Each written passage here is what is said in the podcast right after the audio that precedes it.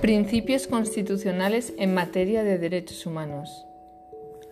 Está el principio de universalidad, el principio de independencia, el principio de indivisibilidad y el principio de progresividad. Vamos a hablar del principio de universalidad. Deviene del reconocimiento de la dignidad que tienen todos los miembros de la raza humana, sin distinción de nacionalidad, credo, edad, sexo, preferencias o cualquier otra, por lo que los derechos humanos se consideran prerrogativas que le corresponden a toda persona por el simple hecho de serlo.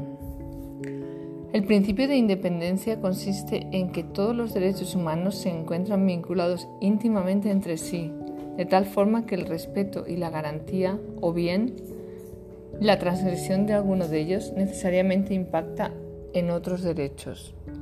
En el entendido de que por esta interdependencia unos derechos tienen efectos sobre otros. Se debe tener una visión integral de la persona humana, a efecto de garantizar todos y cada uno de sus derechos universales. El principio de indivisibilidad indica que todos los seres humanos son infragmentables, sea cual fuere su naturaleza. Cada uno de ellos conforma una totalidad, de tal forma que se deben garantizar en, esta integridad por el Estado, pues todos ellos derivan de la necesaria protección de la dignidad humana.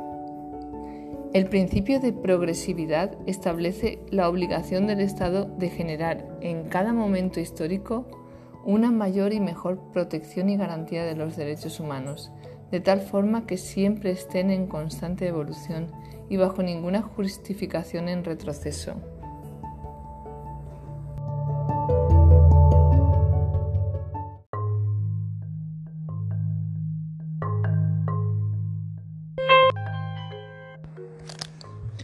Hola, buenas tardes.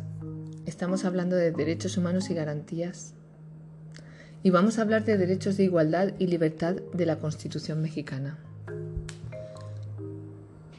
Vamos a empezar por el artículo 1 y los derechos de los que gozamos. Tenemos derecho a la protección, derecho a que no se restrinja ni suspenda el ejercicio de los derechos humanos salvo en casos previstos en la propia Constitución. Tenemos derecho a que las normas sobre los derechos humanos se interpreten de conformidad con la Constitución y tratados internacionales, favoreciendo a la persona con la más amplia protección. Derecho a que se promuevan, respeten, protegen y garanticen los derechos humanos. Derecho a no ser sometido a la esclavitud, derecho a que se prevengan, investiguen, sancionen y reparen las violaciones de los derechos humanos. Tenemos derecho a la igualdad ante la ley y a la no discriminación. Pasamos al artículo 2. Derechos de los pueblos y comunidades indígenas. Luego abordaremos más el tema.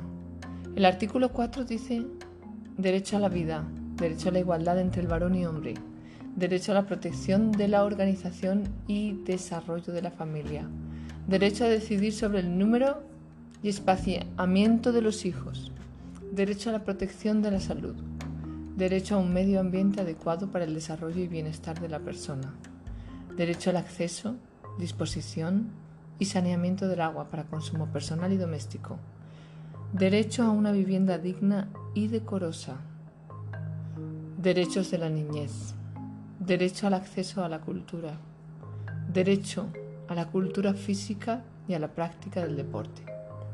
Artículo 12. Derecho a que no se nos concedan títulos nobles, ni prerrogativas y honores hereditarios. Artículo 13. Derecho a no ser juzgado por leyes privativas o por tribunales especiales. Derecho a que ninguna persona o corporación tenga fuero o goce de más emolumentos que los que sean compensación de servicios públicos y estén fijados por la ley. Derecho de las personas que no pertenecen al ejército a no ser juzgadas por tribunales militares. Derecho de igualdad.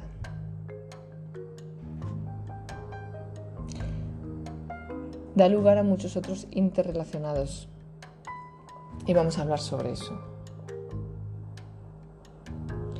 Por ejemplo, el acceso a la justicia en condiciones de igualdad. La igualdad de las personas indígenas. El derecho a la vida familiar de personas del mismo sexo. El interés superior de los niños. El derecho a la salud.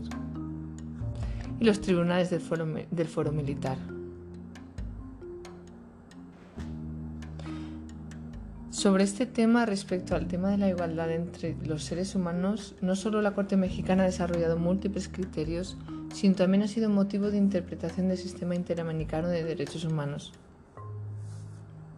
Tenemos en el artículo 3 el derecho a la educación, en el artículo 5 el derecho a la libertad de profesión, industria, comercio o trabajo.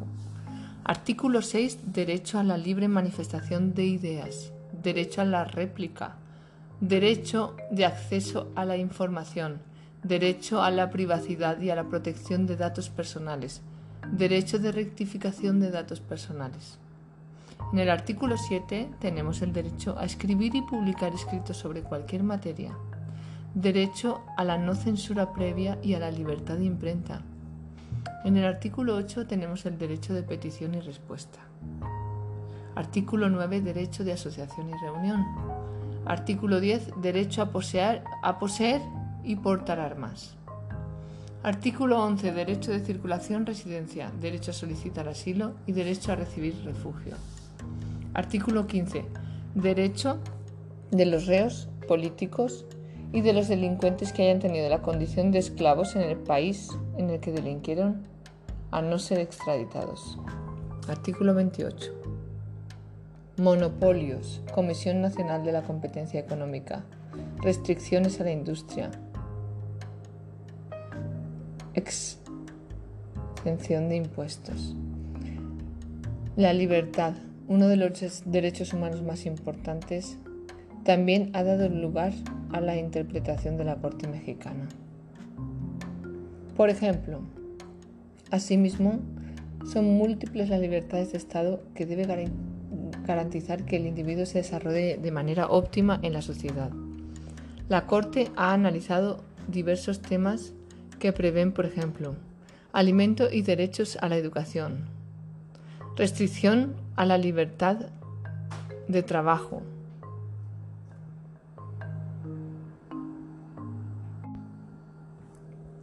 el ataque a la moral, los derechos de tercero que provoque algún delito o perturbe el orden público,